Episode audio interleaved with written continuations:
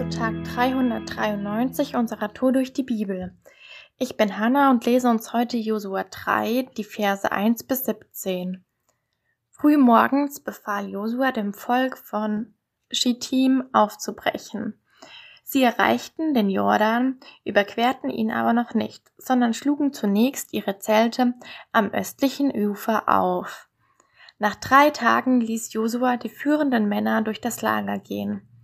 Sie sollten ausrufen, Sobald ihr seht, dass die Priester vom Stamm Levi die Bundeslade des Herrn eures Gottes tragen, brecht euer Lager ab und folgt ihnen. Haltet aber einen Abstand von ungefähr 1000 Metern zwischen euch und den Priestern, damit ihr der Bundeslade nicht zu nahe kommt. Sie zeigt euch den Weg, den ihr gehen sollt, denn ihr kennt ihn ja noch nicht. Dann sprach Josua selbst zum Volk, reinigt euch und bereitet euch darauf vor, Gott zu begegnen. Morgen wird er vor euren Augen Wunder tun. Am nächsten Tag forderte Josua die Priester auf. Nehmt die Bundeslade und tragt sie vor dem Gott her. Sie folgten seinem Befehl. Darauf sprach der Herr zu Josua, ich will heute damit beginnen, dir bei allen Israeliten Achtung zu verschaffen. Sie sollen wissen, dass ich dir beistehe, so wie ich Mose beigestanden habe.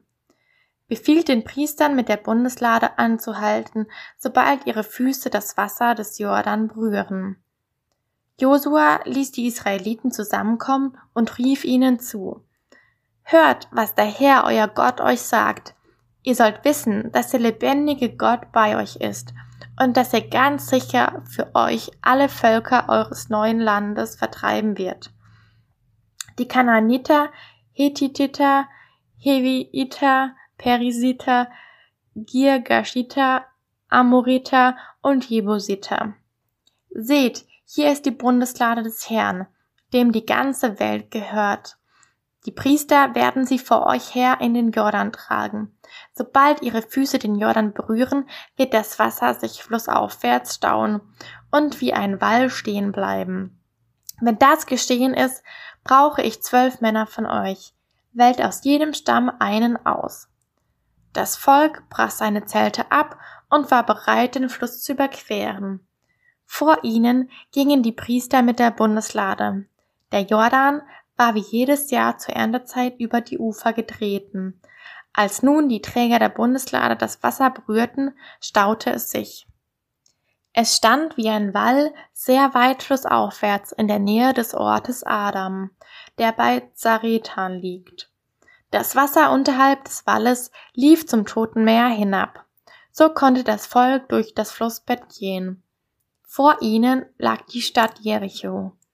Die Priester mit der Bundeslade des Herrn standen auf festem Grund mitten im Jordan und die Israeliten zogen trockenen Fußes an ihnen vorüber ans andere Ufer. In dieser Geschichte aus der Bibel übernimmt Josua, einer der von Gott Auserwählten, nach Mose die Leitung des Volkes Israel.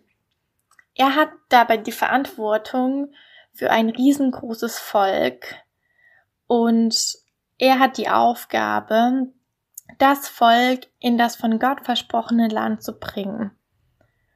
Davor muss er aber das Volk durch unterschiedliche Herausforderungen begleiten. Eine davon habt ihr in dieser Geschichte gehört, und zwar ist es die, irgendwie mit Tausenden von Menschen durch den Jordan, das ist ein Fluss, zu überqueren. Wer sucht sich denn diesen Job freiwillig aus, frage ich mich. Ja, Josua hat es gemacht und er hatte den Auftrag von Gott. Und das Coole ist, dass Gott schon in der Vergangenheit seine Versprechen gehalten hat und dass Josua diese Herausforderung nicht alleine meistern muss, sondern darauf vertraut, dass Gott ihm beisteht, so wie er es in Vers 7 versprochen hat. In dem Fall ist Josua der Vermittler zwischen Gott und dem Volk Israel. Gott spricht dann zu ihm und Josua gibt alles dem Volk weiter und ermutigt die Menschen, an seinen Versprechen festzuhalten. In dem Vers 10, der ist mir besonders aufgefallen, sagt Josua zu der Menschenmenge, Ihr sollt wissen, dass der lebendige Gott bei euch ist und dass er ganz sicher für euch alle Völker des Landes vertreiben wird. Ich denke mir und ich bin mir ganz sicher, dass das, was damals galt, auch heute noch gültig ist. Zum einen ist Gott lebendig und er tut auch heute noch Wunder und tut auch heute noch Wunder. Das steht in dem Vers. Und wenn du das noch nicht glauben kannst, dann bete zu Gott dann kann es sich sichtbar machen in deinem Leben. Die zweite Verheißung, die in dem Vers steht, ist, Gott ist bei dir. Er kennt dich und er sieht dich und er lässt dich nicht im Stich. Und das, weil du Teil seiner wundervollen Schöpfung bist. Die dritte Verheißung ist, so wie Gott damals die Feinde des Volkes Israel vertrieben hat, was du dann in den nächsten Kapiteln erfahren wirst, so wird er auch dich in deinem Alltag unterstützen und deine Feinde vor dir vertreiben. Egal was es für Herausforderungen sind. Und die letzte Verheißung ist, dass ähm, genau wie dir vielleicht manchmal der Mut fehlt und auch dem Volk Israel immer wieder der Mut gefehlt hat, ähm, vor so vielen tausenden Jahren brauchst du daran nicht zugrunde zu gehen, sondern du darfst dir einen Mentor suchen, genau wie es damals Josua für das Volk Israel war.